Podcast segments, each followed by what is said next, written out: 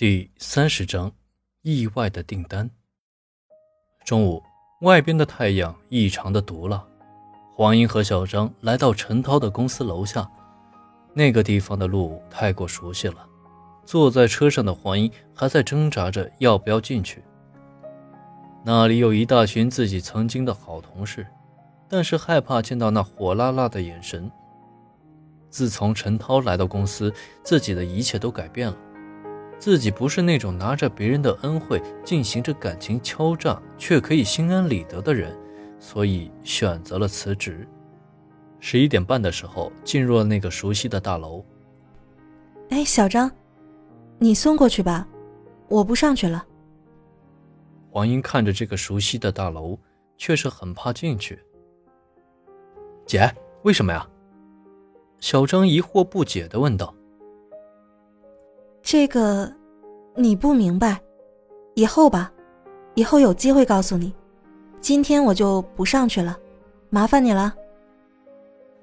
楼下的阳光异常的毒辣，穿着短袖和长裤的黄英更加的感觉到燥热。时间一分一秒的过去了，小张第二趟下来时，后边跟着钱帅。黄英远远看到的时候，只好躲在了车后。不想被昔日的好同事看到，钱帅是来帮忙拿快餐的，也在四处的找着黄英。黄英明白应该不是一场闹剧，心里非常感谢陈涛。你好，你是黄英吧？我们应该见过。一个打着遮阳伞的女人走了过来，四十岁的模样，雍容华贵，面相善良。你是？黄英在脑海里边飞快的想着，但是始终没有什么印象。我可以和你谈谈吗？我们去喝杯茶，就在那边。这个女人指着旁边的二楼茶秀说道。黄英看着三轮车上的盒饭已经拿完，也许马上小张就会下来，说道：“要不，我们就在这儿谈吧。我还不知道你是谁。”那这样吧，我们在车里吧，几分钟而已，车里能凉快点贵夫人说着，打开了旁边的那辆黑色奔驰轿车。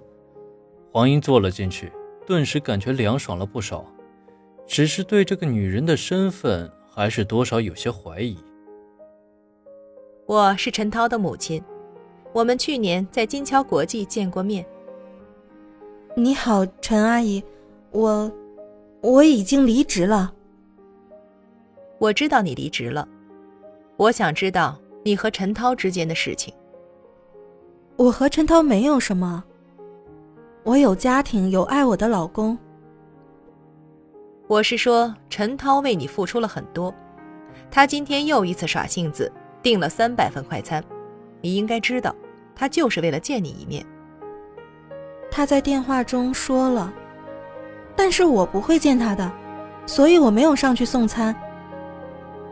陈涛他还小，对你他很闹性子，我们也没有办法。你应该知道，一百天的玫瑰那个气球，还有自己私自去找人力资源总监给你升职。这一切我都明白，所以我才离职了。现在我们家陈涛对你念念不忘。每次见到我们，总是见到仇人似的。你的离职申请审批那么快，也是我和他爸爸做的。我不想陈涛有什么事情。我理解。我求你一件事情，你能否跟陈涛说清楚，不要让他这么下去？现在在家里，感觉是两个人。我不会再见他的。我也不想他骚扰我的家庭。你看。他下来了，就是来找你的。隔着窗户望去，陈涛站在门口那个三轮车的面前，四处张望着。你对陈涛究竟是什么感情？我能知道吗？我对他没有感情，我也不想他打扰我的家庭。我希望他能好自为之。您可以把这句话转告陈涛，让他忘了我吧。就当我没有出现过。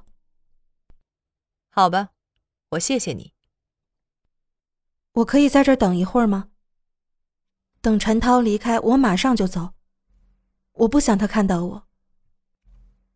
二十分钟过去了，黄英打了一个电话给小张，小张骑着三轮车离开了。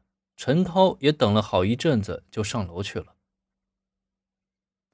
黄英走下了车，头也不回的离开了这个熟悉的大楼。回到家的时候，已经是满头大汗了。吃过饭，黄英坐着，想着今天陈涛母亲的话，自己也真的应该和陈涛说清楚。